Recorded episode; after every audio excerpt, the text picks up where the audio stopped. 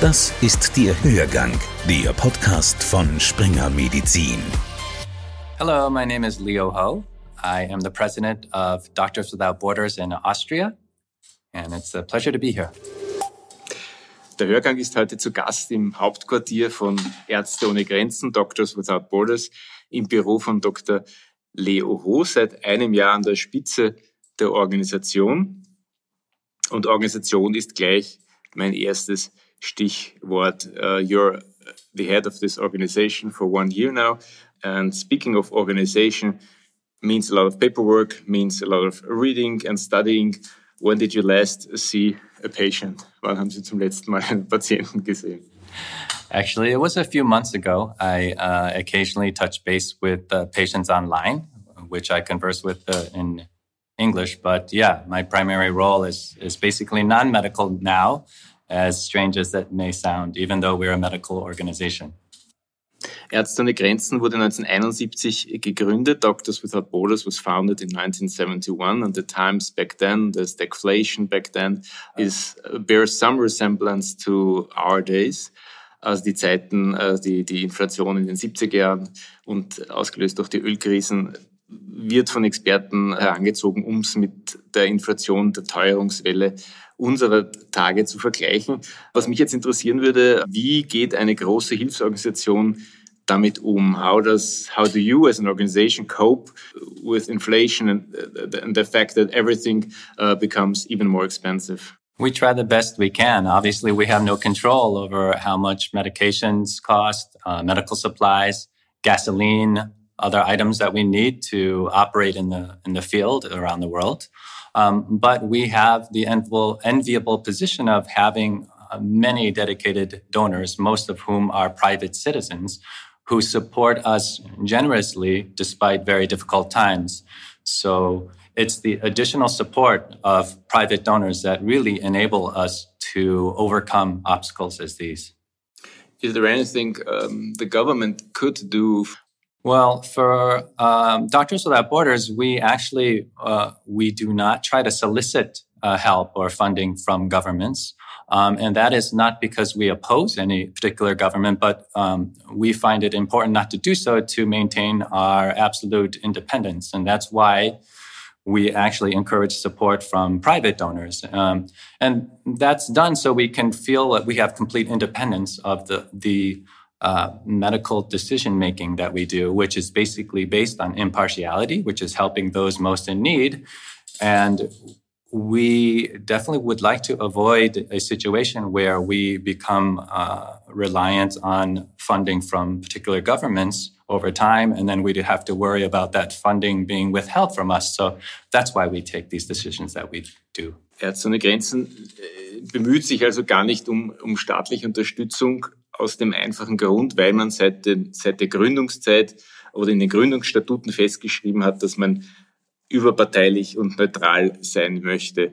Mr. Hody, ähm, der Krieg in der Ukraine hat die Welt, wie wir sie in Europa kennen, auf den Kopf gestellt.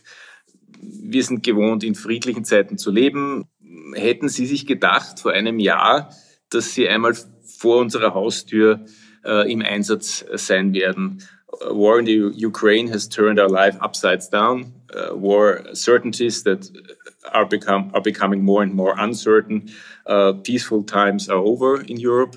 Did you ever think you would have to be uh, to take action at our doorstep, at the very doorstep?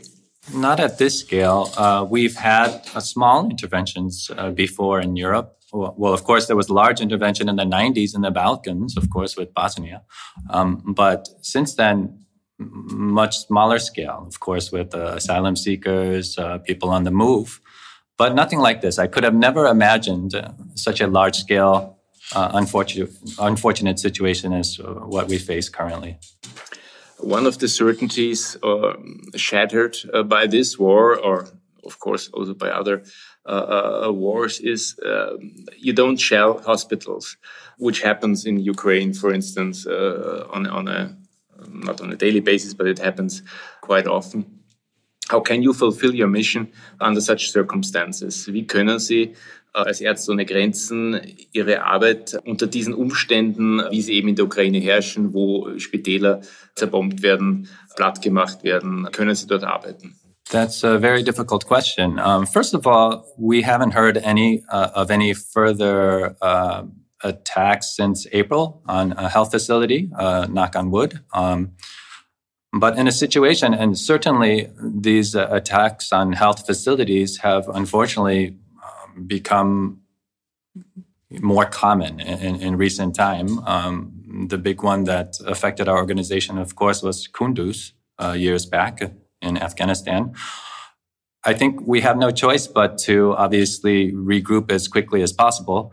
Um, but I think one of the the best ways we can try to avoid the situation is just inform uh, all parties involved of what we're doing, who we are, where we're working, and why we're working somewhere. So, um, of course, we will never be able to control um, accidents that happened or decisions that are made by um, different parties but we can do our best to try to minimize the risk that we take. Mich würde noch interessieren, wie sieht es derzeit stand, wir sind jetzt Ende des Sommers mit der medizinischen Versorgung in der Ukraine aus und was tut Ärzte ohne Grenzen konkret, um die medizinische Versorgung aufrechtzuerhalten oder, oder, die, oder das Gesundheitswesen zu unterstützen? As far as you know, how is the, um, the, the, the health system in the Ukraine working today and what does Doctors Without Borders do or can do to support it? Well, the good news is that most hospitals uh, seem to be functioning in Ukraine, and that means a lot of the health staff um, stayed behind courageously to help people who are affected by war. We, as an organization, we we try to assist uh, in their efforts by uh, making sure that the supply of uh, medications and medical supplies continues to be replenished, and that's something we've been very proactive in.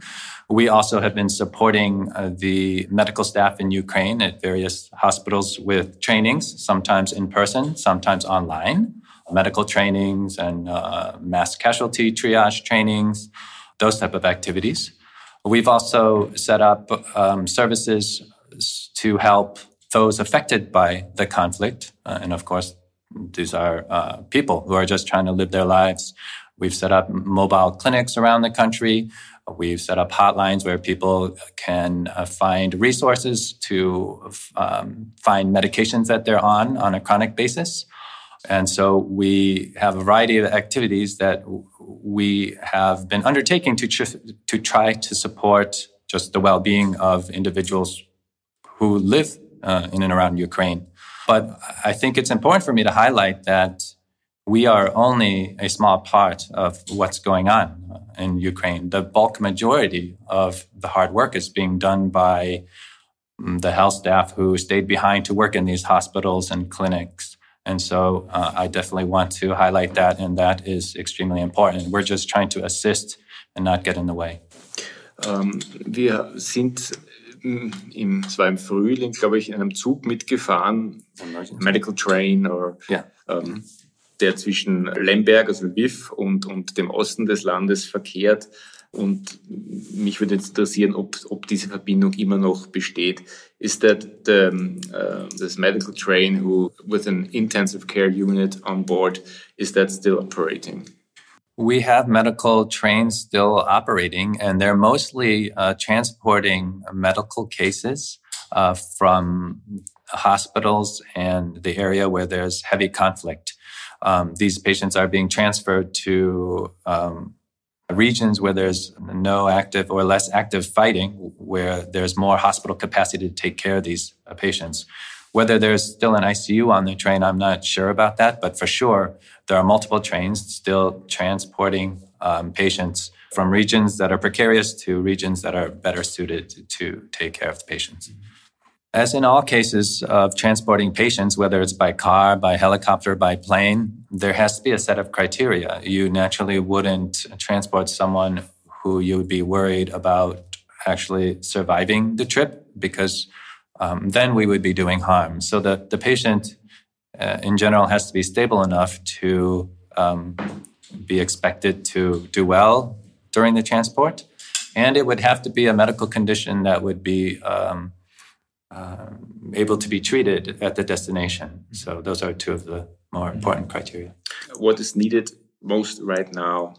Well, um, what is greatly needed is medical care for those uh, who have become war wounded. And the, and the good news is, like I said, there's, there's quite some staff still uh, operating in Ukraine. And um, a lot of the support is making sure that there are enough medications and medical supplies and non medical items like solar panels for electricity when there's uh, no opportunity for electricity, gasoline to run generators, generators.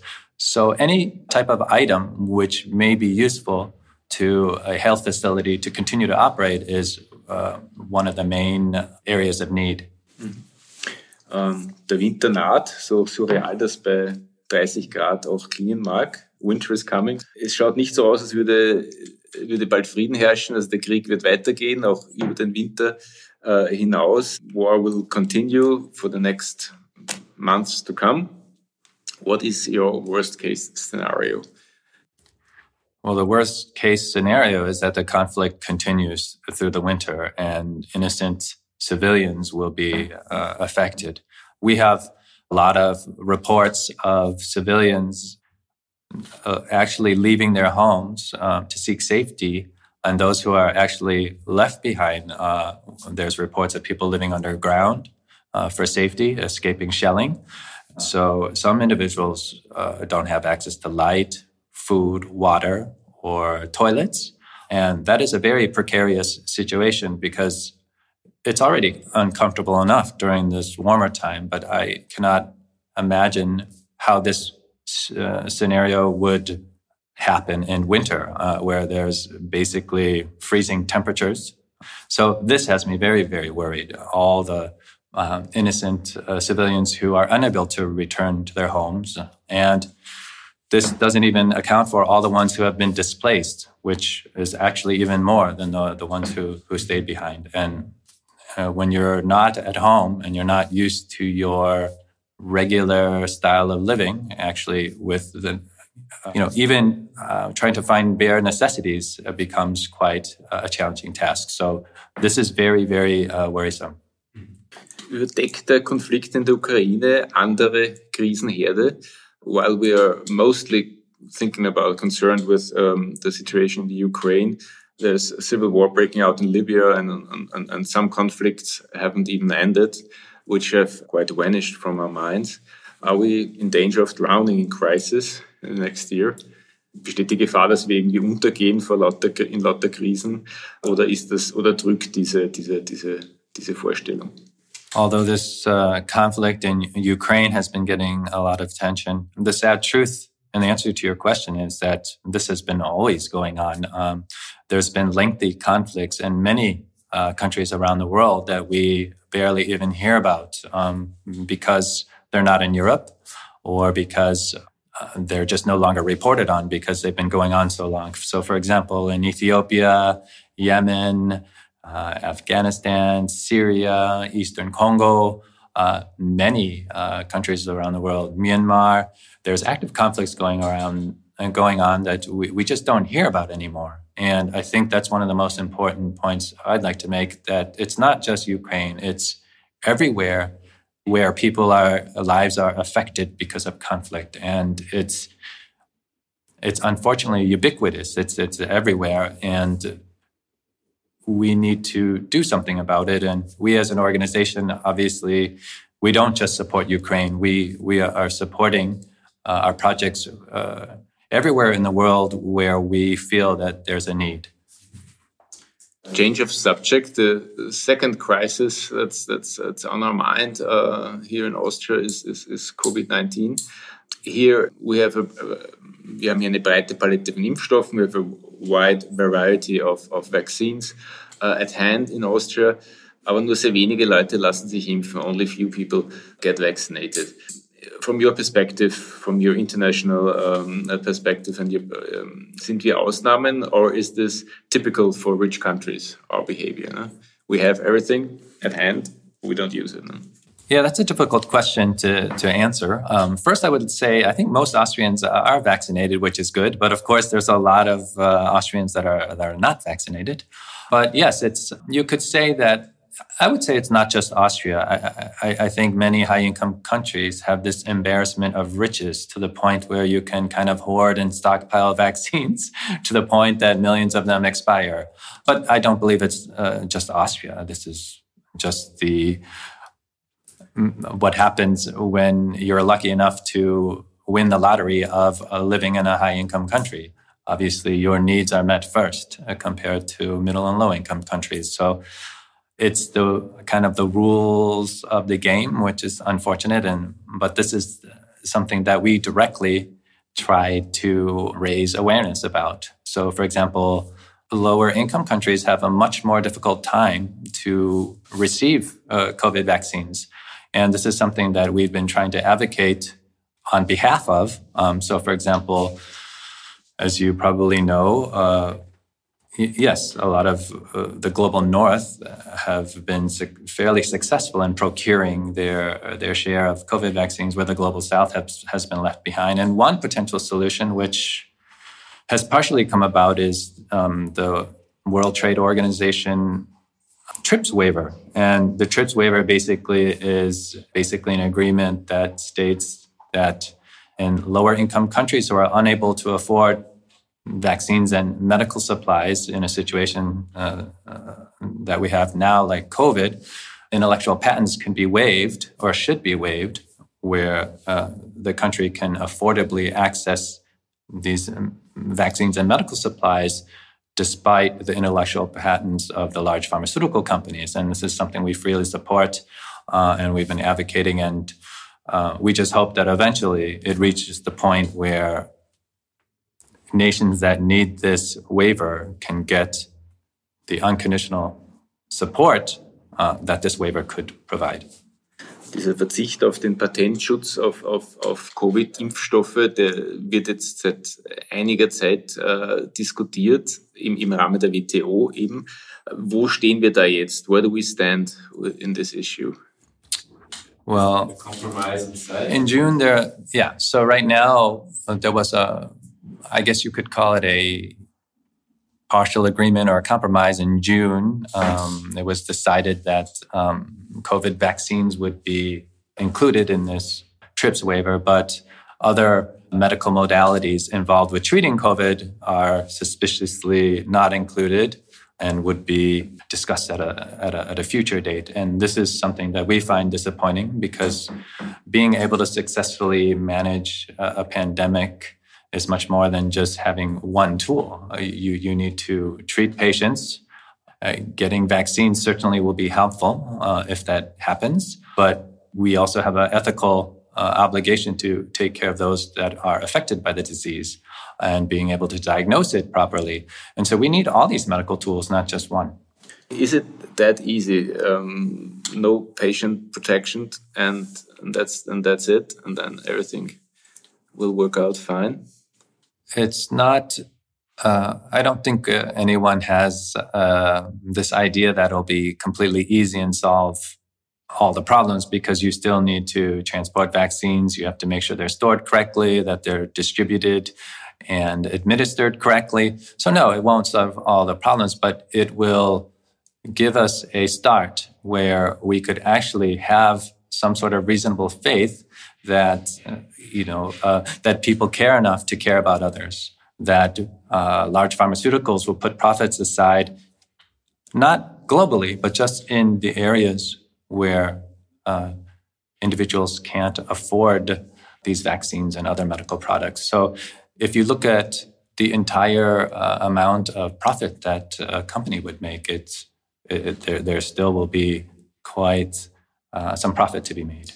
Um, zu Jahresbeginn hat BioNTech angekündigt, Impfstofffabriken BioNTainer in Afrika zu errichten. Ich weiß nicht, ob Sie davon gehört haben. Ja? Also quasi BioNTech Pfizer has announced that it will start producing vaccines in some African countries, Rwanda, Senegal, and South Africa. Is that something uh, that would make a difference? I don't know how far this uh, the strategy has also uh, is, is, is already. But does, could that make a difference? Also kann es einen Unterschied machen, wenn große Pharmafirmen in Afrika produzieren? I don't know all the details of that proposal, but I I still don't think that that would be an ultimate uh, solution because I would have some sort of I would question actually uh, how that would affect the pricing and availability of these vaccines in, in different countries. I doubt that that would bring the price down as much as waiving the intellectual patent. I, I, I don't understand why, well, I do understand in a way why a pharmaceutical company would want to come and, and start ramping up production. It's, of course, protecting the patent. But, but I, I actually, without complete knowledge of the situation, it doesn't sound like a feasible solution to me. Interessanterweise sind in Österreich, dazu hat sich auch ein Ärzte ohne Grenzen äh, Sprecher äh, geäußert, Herr Bachmann, Millionen Impfstoffdosen auf Lager. Also millions of, of, vaccine doses are stored in Austria and this store storage is growing. At the end of the year, 12 million doses or so. Is there any chance that this will be distributed to places where it's really needed? Gibt's, wie stehen die Chancen, dass diese, diese, diese Reserve, diese strategische Reserve für in arme Länder äh, verfrachtet werden kann? Well, we're not the ones that are charged with making this decision. I think me personally, and not speaking on behalf of the organization, I, of course, it's, I, I find it a pity anytime a uh, vaccine dose is wasted when it could be used on another person. But yes, it's not up for us to decide. But we can say that we feel a bit conflicted when Austria is hoarding I don't know if that's the right word, but collecting a bunch of vaccines to the point where many of them won't be used because there's more vaccines than doses required. And I, I don't, I hope that many people are not comfortable with this and that um, other solutions can be found. Zu einem Ende kommend, was wünschen Sie sich für das nächste Jahr? What are your wishes for next year? Well, of course, uh, my greatest wish would be that all conflicts around the world, including Ukraine, and of course, the other conflicts outside of Ukraine, uh, manage to find peaceful solutions uh, so innocent civilians are no longer at risk, um, that people can continue their livelihoods. Um, of course, that is unlikely to happen in uh, all the worldwide conflicts, since uh, many have been going on for decades. But that would be a surreal wish of mine and probably many in the organization. Thank you very much. Thank you for uh, having me for this interview, um, and I'd be happy to join you at any time in the future. Hörgang, der Podcast von Springer Medizin. Springer Medizin.